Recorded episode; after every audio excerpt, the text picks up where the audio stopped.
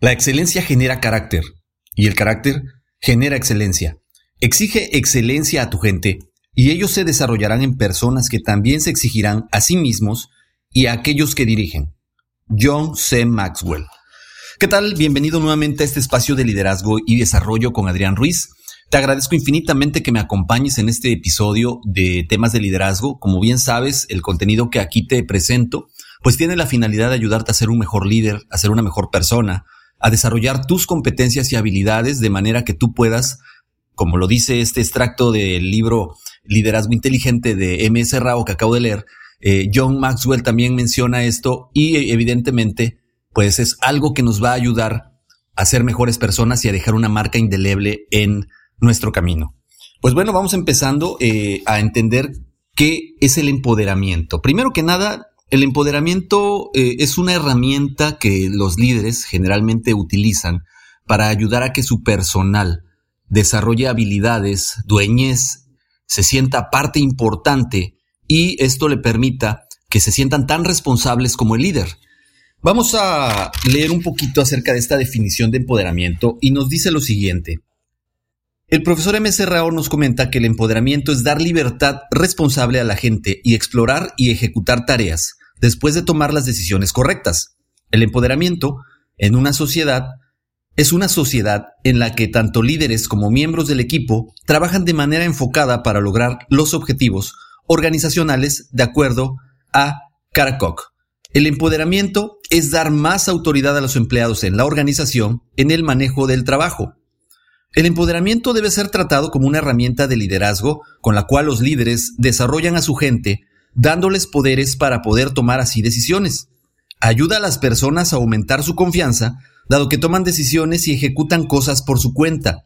Y si algo sale mal, los líderes siempre van a estar ahí para ayudarlos a corregirlos o enseñarles cómo hacer correctamente las cosas. El empoderamiento no debería ser confundido con eh, que los jefes entreguen sus poderes a los empleados, que les entreguen su libertad. Para nada, el empoderamiento es la delegación del poder a empleados de menor jerarquía reduce la concentración del poder en las manos de unos pocos altos ejecutivos y aumenta la participación de los empleados y estos se sienten verdaderamente valorados dentro de su organización o empresa. Sin embargo, el empoderamiento tiene tanto ventajas como desventajas. El empoderamiento es necesario en todas las organizaciones, ya que alienta a los empleados a tomar la iniciativa, tomar decisiones y ejecutar planes. A menudo, los empleados operacionales conocen la realidad del terreno mucho mejor que la alta dirección. Por lo tanto, empoderar eh, gente en cada nivel de la jerarquía ayuda a tomar decisiones correctas y actuar en consecuencia con las necesidades de cada situación que se presente. Entonces, el empoderamiento aumenta el conocimiento, aptitudes y habilidades de todos los empleados, ya que desarrollan competencias y capacidades de manera muy rápida. Aparte de elevar la autoestima de los empleados, también los entrena para puestos más altos. Asegura la sucesión, aumenta la lealtad hacia la organización y sobre todo el empoderamiento permite que los empleados hagan una contribución significativa para su organización. ¿Cuál es la diferencia entre delegar y empoderar? Bueno, el poder puede tomarse pero no puede darse. El proceso de tomar el empoderamiento en sí mismo es algo muy complicado, según Gloria Steinem. Delegar es la manera en la que tú le asignas tareas y actividades a tus subordinados a fin de que puedan ahorrar tiempo y concentrarse en otras tareas importantes que requieren tu atención y por lo general la rutina o las tareas menos importantes son las que se delegan. Por ende, delegar ayuda a los miembros de tu equipo a adquirir competencias y capacidades. Delegar también puede involucrar entregar las tareas que no en las que tú no tienes fortalezas, como lo veíamos en el episodio anterior, para poderlas realizar de manera adecuada, siempre y cuando tus subordinados sí tengan esas fortalezas. Por otro lado, el empoderamiento es darle poder a los miembros de tu equipo para permitirles tomar decisiones y ejecutar planes. Sin embargo, aún así debes de supervisar el trabajo para evitar cualquier error porque ellos podrían cometer errores por falta de experiencia, por falta de criterio. Sin embargo, esto es lo que pretendemos hacer con el empoderamiento. A la larga, el empoderamiento ayudará a que los miembros de tu equipo sobresalgan como líderes internamente. Aunque tanto delegar como empoderar parecen ser similares, de hecho son bastante diferentes. El aspecto común que las conecta es la participación. Ambas permiten a la gente participar en la toma de decisiones a fin de sentirse valorizados y respetados como la parte de la gerencia. Por lo tanto, delegar es distribuir las tareas a subordinados competentes y el empoderamiento es dar a otros el poder para la toma de decisiones en la ejecución de planes. En la delegación, los miembros del equipo deben informar sobre los resultados de las tareas realizadas a los delegantes.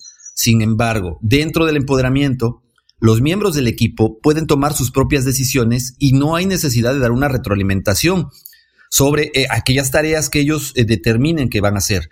Las personas que están empoderadas entonces tienen la garantía de sentir la confianza de poder tomar sus propias decisiones para poder realizar las tareas. El empoderamiento ayuda a las personas más que la delegación. La delegación es temporal, sin embargo el empoderamiento es un poco más a largo plazo.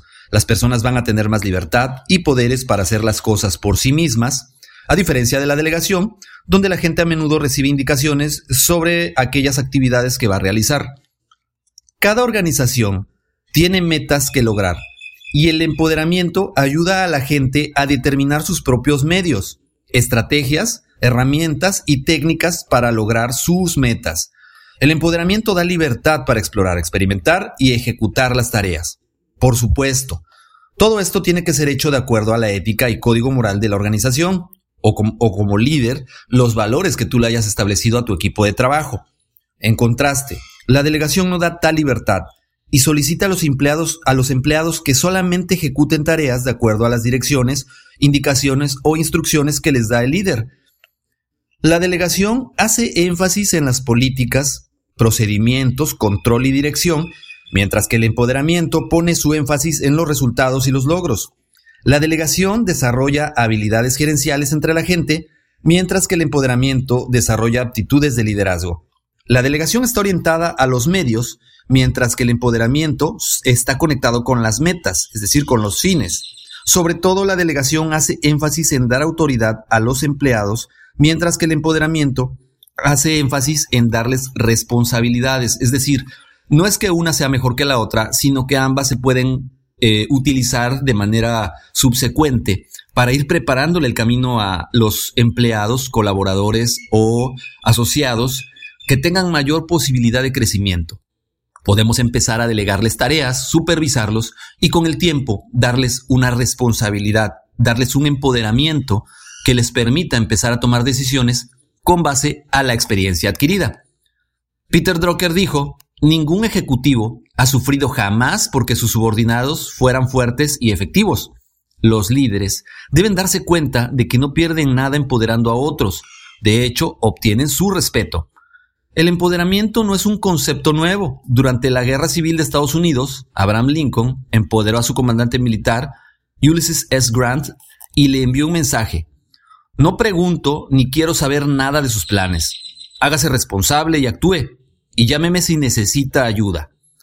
Para resumir en las palabras del presidente de los Estados Unidos, Woodrow Wilson, no estás aquí meramente para ganarte la vida, Estás aquí a fin de ayudar al mundo a vivir mejor, con una visión mayor, con un espíritu más fino de esperanza y logro. Estás aquí para enriquecer al mundo y para empobrecer sus...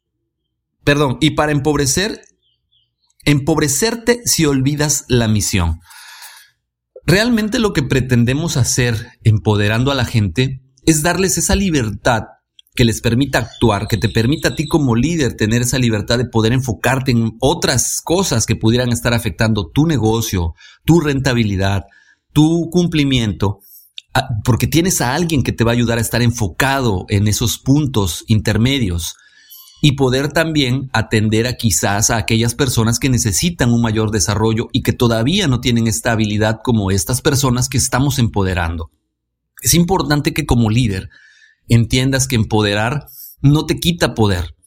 Al contrario, como diría eh, Stephen Covey, al ganar, ganar, al sumar, al hacer sinergia con tus empleados, no es uno más uno igual a dos, es uno más uno igual al infinito, porque estás potenciando la capacidad de ambas personas al empoderar. Yo espero que te haya sido de mucho agrado el contenido que te acabo de compartir, que si ya estás empoderando o te empoderaron cuando tú estuviste en tu proceso de crecimiento y desarrollo, me platiques tu experiencia, cómo ha sido, si ha sido fácil, cómo lo interpretaste tú o cómo lo interpretan tus subordinados y cuáles han sido aquellos tropiezos que pudieron haberse dado para entender un poquito más tu proceso.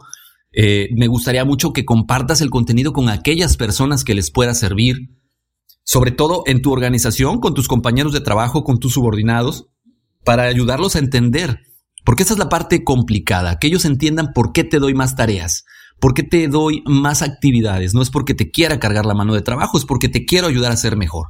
Y a veces es algo que también tenemos que, que tener una muy buena comunicación con nuestro equipo de trabajo. Como siempre, espero los comentarios en los medios de contacto, en correo electrónico adrianrogelioruiz.com. En Twitter me encuentras como Adrián Rogelio Ru.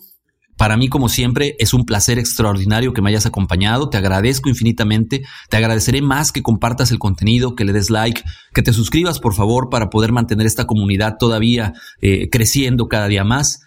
Y pues sería todo de mi parte. Mi nombre es Adrián Ruiz. Ha sido un placer extraordinario. Nos seguimos escuchando. Hasta luego.